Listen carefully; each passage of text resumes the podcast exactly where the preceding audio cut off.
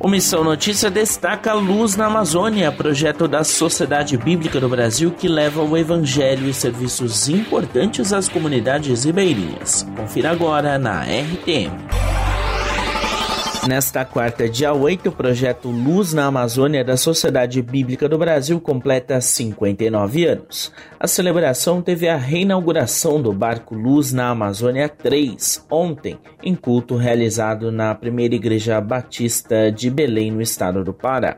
A embarcação é uma unidade móvel com atendimento social e médico às famílias ribeirinhas de diferentes regiões. Segundo a SBB, a ideia é levar as ações sociais que muitas vezes não chegam às comunidades por causa da distância das grandes cidades, além da palavra de Deus.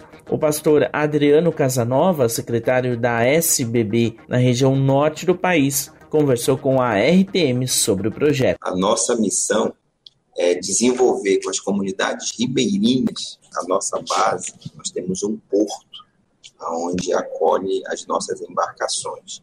Nós temos o Luz na Amazônia 2, que é o Barco da Bíblia, que é uma livraria flutuante que atende essa demanda né, junto às comunidades ribeirinhas. E nós temos o Luz na Amazônia 3, que é essa embarcação social.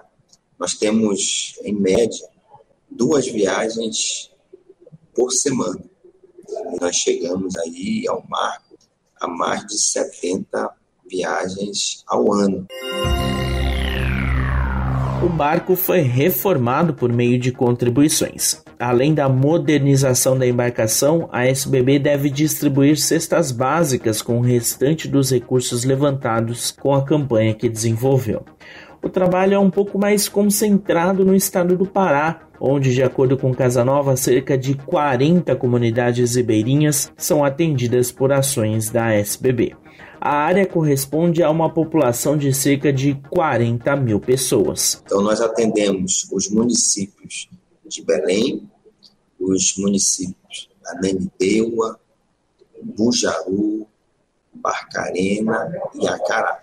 Esses municípios são os que são atendidos com maior frequência e a comunidade Ilha Grande. Nas duas próximas edições do MN você confere mais detalhes sobre os projetos desenvolvidos a partir do barco reinaugurado do projeto Luz na Amazônia. Um deles é o de musicalização com o apoio do Corpo de Bombeiros do Pará e o outro é o Natal dos Ribeirinhos. Não perca!